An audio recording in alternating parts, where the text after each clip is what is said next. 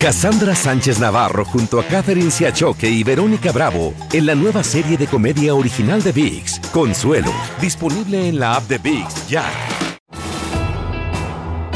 Bienvenidos al podcast de Noticiero Univisión Edición Nocturna. Aquí escucharás todas las noticias que necesitas saber para estar informado de los hechos más importantes día con día. Buenas noches, hoy es martes 22 de agosto y estas son las noticias más importantes del día. Se entregan varios acusados de intentar revertir el resultado de las elecciones que Joe Biden ganó en Georgia. El expresidente Trump dijo que a él lo arrestarán el jueves. Será en una cárcel que califican de insegura. Hallan el cuerpo de Andrea Vázquez, una joven de 19 años que había sido secuestrada en Los Ángeles. La policía ya arrestó como sospechoso a un hispano de 20 años. República Dominicana cierra las escuelas y oficinas gubernamentales ante la inminente llegada de la tormenta tropical Franklin. Se teme que provoque severas inundaciones. Y tragedia en la carretera, un accidente entre un camión y un autobús en México deja 16 muertos, entre ellos un migrante de Venezuela. Comienza la edición nocturna. Este es Noticiero Univisión Edición Nocturna con León Krause y Mike Interiano. Son 18 personas acusadas junto al expresidente Trump de conspirar para alterar los resultados de la elección de 2020 en Georgia. Todos tienen hasta el viernes para comparecer ante las autoridades del condado de Fulton. Dos de ellos ya han sido fichados. Esta noche, Maite, amigos, ya conocemos las fotografías de fichaje de policía de John Eastman y Scott Hall. Así es, Eastman, quien fue fichado y liberado tras pagar una fianza de 100 mil dólares, escribió un memorando proponiendo cómo el entonces vicepresidente Mike Pence podría rechazar los votos del colegio electoral que ratificaban la victoria de Biden. Por su parte, Scott Hall es un agente de fianzas que está acusado de violar los sistemas de votación del condado Coffee en Georgia. Ahí estamos viendo las imágenes. Así es, y como vimos, pues ya han comenzado a entregarse algunas de estas personas acusadas junto a Donald Trump de intentar revertir el resultado de la elección que Joe Biden ganó en el estado de Georgia, específicamente en esta acusación. Así es, y el propio expresidente Trump publicó que será el jueves cuando se presentará ante la justicia en Georgia. Y hay polémica porque un ex fiscal dice que la cárcel donde Trump será procesado es insegura, entre muchas otras cosas. Claudia Uceda nos informa.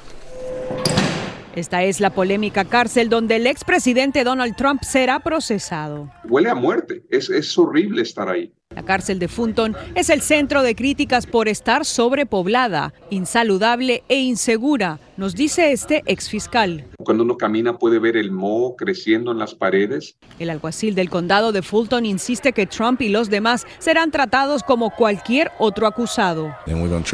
Vamos a tratarlos como todos, tomaremos las huellas, las fotos, etcétera, afirmó. Por lo general, las personas que se entregan entran por la puerta principal. Adentro son sometidos a una revisión manual mediante palmadas. Es probable que las corbatas y los pasadores de los zapatos sean retirados se toman las huellas dactilares y una foto. La forma en que tratamos a la gente que simplemente es acusada de un crimen es terriblemente humillante y él va a tener esa experiencia.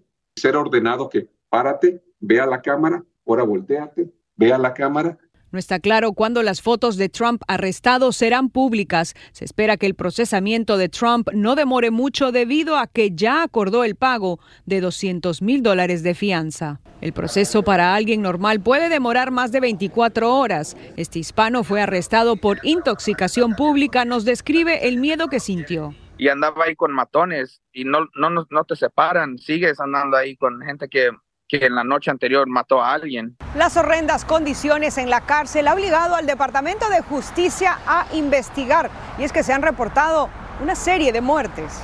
Un preso murió porque lo comieron vivo los insectos y los chinches, según su familia. En Washington, Claudio Seda, Univision. Y ya solo faltan horas para el primer debate republicano de los precandidatos a la presidencia y el Comité Nacional Republicano anunció la lista de los ocho participantes que no incluye al actual alcalde de la ciudad de Miami, Francis Suárez, porque no calificó, y al expresidente Donald Trump, que decidió no participar. Pero a pesar de su ausencia, su sombra se hará notar, como nos cuenta Luis Carlos Vélez, presentador de Línea de Fuego de VIX, quien tiene lo último. ¿Qué tal? Buenas noches. Todo está listo acá en Milwaukee, Wisconsin para el debate republicano. Ya están definidos los ocho precandidatos que van a estar acá en este coliseo para este intercambio de ideas. Han llegado a la ciudad de Milwaukee, han tenido algunos eventos con las personas cercanas a ellos. Donald Trump, el gran ausente, no va a llegar hasta esta ciudad. Por el contrario, va a ser una conversación, una entrevista con un eh, periodista de corte conservador, Tucker Carlson, sobre su ausencia hablamos con Carrie Lake, ex candidata republicana para la gobernación del estado de Arizona. Is the debate over because he's not here? They're setting him up for a trap here. We've got Fox News, which is already named that they like uh, DeSantis. If you had the opportunity to talk to Mr. Trump about the next debate, which is going to be Fox and Univision, our station, would you tell them, hey, why wouldn't you go and talk to Hispanics in their station, in Univision? I think he'd be better off doing a town hall a, Hispanic town hall where the real people can stand up and say, President Trump, I got a question for you. La gran pregunta es qué van a hacer los precandidatos republicanos. ¿Van a utilizar el tiempo para presentar su plataforma y hablar sobre sus ideas y sus planes para Estados Unidos o van a aprovechar la ausencia de Donald Trump para atacarlo? Muchos analistas republicanos dicen esta noche que la idea de lo que salga mañana en este lugar es encontrar quién será la fórmula republicana para Donald Trump. Regresamos con ustedes. Y esta es la foto que publicó la policía del fichaje de Juan Carlos García Rodríguez. Se trata del sospechoso de haber violado y matado a la niña guatemalteca de 11 años, María Elena González, en Houston, Texas. García Rodríguez, de 18 años, vivía en el mismo edificio que la menor en Houston, Texas, pero fue arrestado en Luisiana. Según documentos judiciales, Carmelo González y su hija María Elena hablaron brevemente con el sospechoso horas antes del crimen. Y el sospechoso de una serie de robos a vendedores de tacos en seis puntos distintos de Los Ángeles se declaró no culpable de 12 delitos graves. Station Stephens, 26 años, identificado como uno de los presuntos responsables de asaltar con pistola y cuchillo a los dueños y los clientes de los negocios la semana pasada. Las autoridades todavía buscan al menos a otros dos sospechosos. Y la policía de Green Bay en Wisconsin está buscando a miembros de la pandilla del gancho y la cadena, que creen que han robado cajeros automáticos en todo el país. La búsqueda comenzó hoy cuando las autoridades hallaron a un cajero ATM dañado en un banco y arrestaron al conductor de un vehículo sospechoso, pero los ocupantes de otro se dieron a la fuga. En República Dominicana ya se siente la llegada de la tormenta Franklin, que trae lluvias de verdad muy abundantes. Vamos ahora con Indira Navarro, que describe para nosotros nosotros la gran preocupación que hay allá. La gente teme que sea difícil soportar tanta agua. Indira, te pregunto, sabemos que estás en Barahona, cerca de la frontera de Haití. ¿Qué va a pasar con esta gente vulnerable en República Dominicana, en Haití incluso? Cuéntanos. Gracias, León. Hasta el momento el drama eh, sería incierto. Lo que sí es seguro es que las autoridades se han preparado para advertir a estas familias y sacarlas aquellas que residen, a que sacar aquellas familias que residen en zonas muy vulnerables a deslizamientos de tierra, crecidas de ríos e inundaciones repentinas. La Organización de las Naciones Unidas ya ha anunciado que se está preparando para, ah, para ayudar tanto a República Dominicana como a Haití en materia alimenticia como en materia de emergencias. Como apuntaba, se me encuentro en, en Barahona, una de las provincias bajo alerta roja, y es aquí donde entraría en horas de la mañana el fenómeno natural eh, Franklin, cuyos efectos ya comienzan a sentirse con esporádicas eh, ráfagas de viento y eh, considerables aguaceros. La mayor preocupación son las inundaciones. El suelo se encuentra muy saturado de agua, ya que en las últimas 48 horas se han producido sido eh, eh, lluvias que han provocado que varias comunidades se queden incomunicadas y esto es básicamente lo que llama a las autoridades a decirle a los ciudadanos que esperen por lo peor. León. Estás escuchando la edición nocturna de Noticiero Univisión.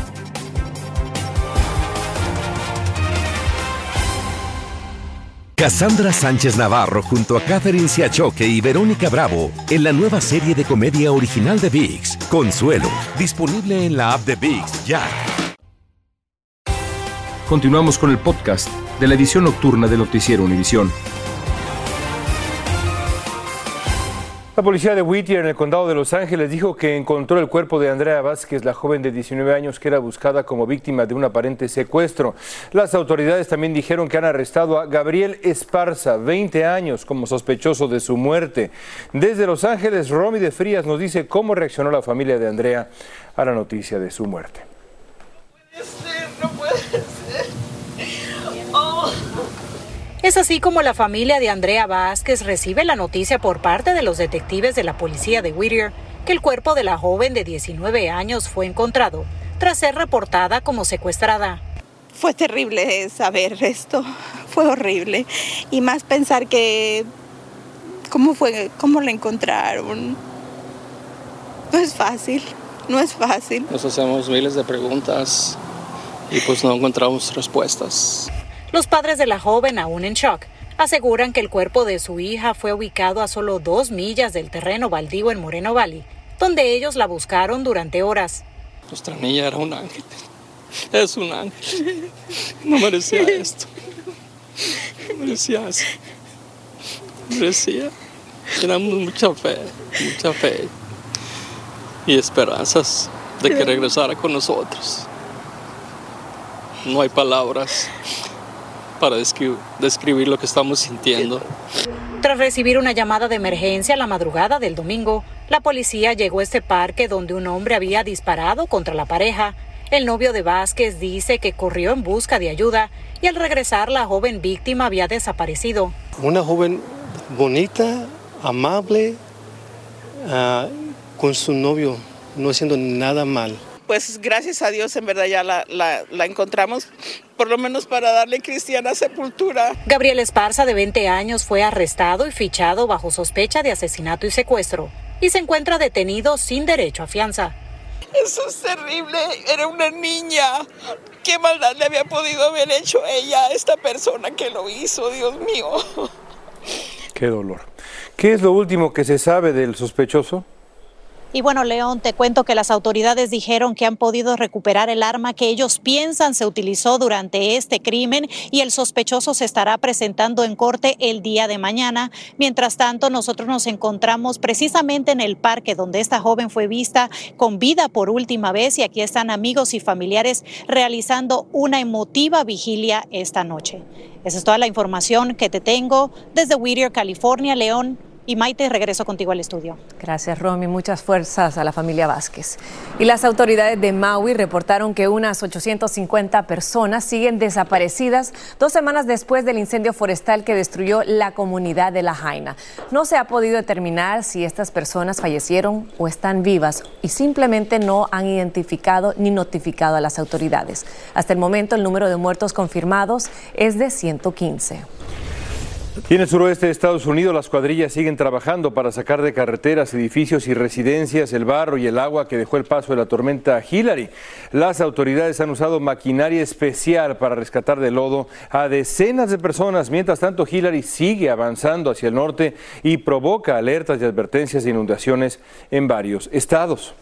Y en el Hospital Adventista White Memorial de la ciudad de Los Ángeles se vieron momentos de mucha tensión cuando se produjo un apagón durante la madrugada, lo que obligó que evacuaran con linternas a 241 pacientes desde recién nacidos hasta ancianos. Una mujer inclusive dio a luz durante los traslados, aunque afortunadamente sin complicaciones. Algunos tuvieron que bajar por las escaleras y los enfermos graves fueron trasladados a otros hospitales.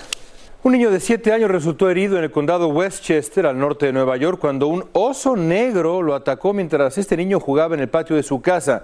La reacción de sus padres muy rápida logró salvarlo. Fabiola Galindo tiene más detalles. Estaba jugando en el patio de su propia casa cuando esta mañana un pequeño de 7 años fue atacado inesperadamente por un oso negro. Sus padres, quienes estaban dentro de la vivienda, escucharon sus gritos y corrieron a socorrerlo. Life threatening. Una vez que el niño estaba a salvo, llegó la policía y aunque pasaron varios minutos, el oso seguía en la propiedad sin retroceder, dice el oficial, por lo que le dispararon con un arma de largo alcance. Algunos vecinos reportan haber escuchado los dos balazos con los que la policía acabó con la vida del oso, que habría pesado unas 300 libras. Ella corrí siguiendo a la oso, pero después, gracias a Dios, que ella, ella se voltó para atrás para la casa. Jacob Torres vive en el vecindario de Westchester y dice que en una ocasión su perra persiguió a un oso, algo que considera común en medio del bosque. Yo creo que nosotros estamos viviendo en las eh, casas de ellos. So. Los vas a ver. Ya. Ok. Claro. Jason, un jardinero que trabaja en las inmediaciones, asegura que ve rastros de los osos que escarban en la basura. Por lo que algunos vecinos ya aseguraron los contenedores para evitar estos encuentros.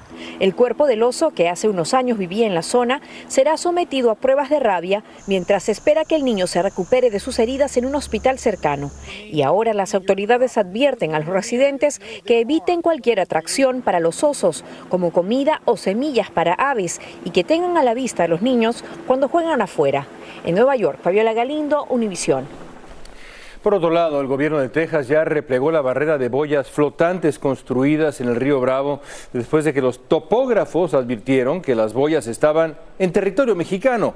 Pero ahora la Guardia Nacional de Estados Unidos está fortaleciendo con un muro de alambre de púas el puente fronterizo allá en Ciudad Juárez.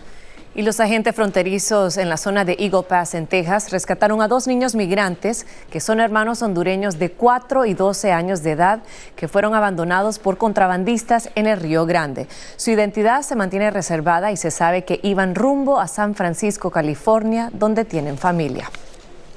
Y en México, un accidente en una carretera de Oaxaca que involucró a un camión y un autobús terminó con un saldo mortal que incluyó a 16 personas, entre ellas un migrante de origen venezolano, y dejó a 36 lesionados. Los que viajaban en el autobús le, le narraron a Sandra Argüelles cómo vivieron esta tragedia.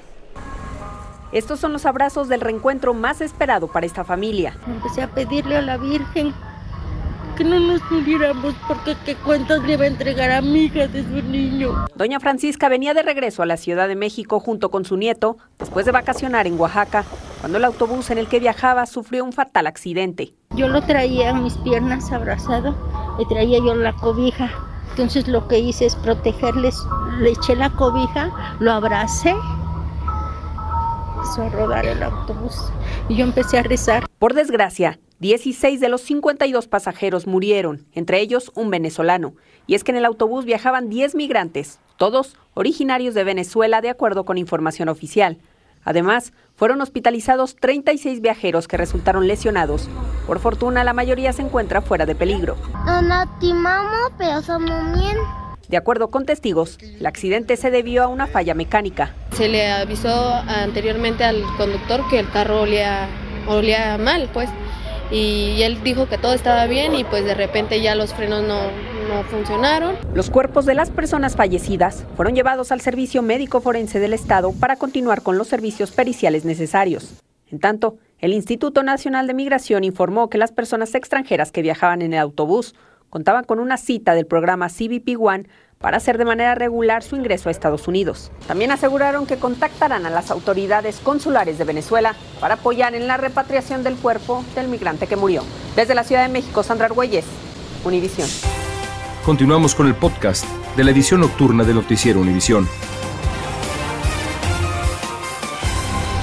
Las intensas lluvias que desde hace días azotan a cuatro regiones del sur de Chile ya dejan un saldo de tres muertos, cinco mil damnificados, más de 20 mil personas están aisladas por completo. Muchos residentes de diversas localidades se vieron obligados a desplazarse en bote por las calles de sus ciudades. Impresionante. Y los incendios forestales también afectan en Grecia y los bomberos encontraron los cadáveres de al menos 18 personas que murieron calcinadas cuando rastreaban una zona que ardía fuera de control por cuatro días consecutivos. Varias decenas de incendios forestales se propagan por el país, avivados por los fuertes vientos, mientras cientos de bomberos intentan contenerlos. Continuamos con el podcast de la edición nocturna de Noticiero Univisión. Y el zoológico Brights en Tennessee anunció que el mes pasado nació una cría de jirafa un poco rara, ¿Por qué? extraña. Bueno, pues obviamente no tiene manchas. El zoológico dice que podría ser la única jirafa de un color sólido que vive en el planeta. La última jirafa sin manchas en cautiverio nació en el zoológico de Tokio en 1972. Y el nombre de la jirafa se decidirá mediante una encuesta en redes sociales. Aunque bueno, muchos acá están diciendo que no parece jirafa, sino otro animal, ¿no? Sí, decían, decían varias teorías aquí de la conspiración. Es una jirafa, pueden hacer sin manchas, ahí está. Es única. Hermosa. Verlas en zoológico es de las cosas más hermosas que hay. Gracias por escucharnos. Si te gustó este episodio, síguenos en Euforia, compártelo con otros, públicalo en redes sociales y déjanos una reseña. Cassandra Sánchez Navarro junto a Catherine Siachoque y Verónica Bravo en la nueva serie de comedia original de VIX, Consuelo, disponible en la app de VIX ya.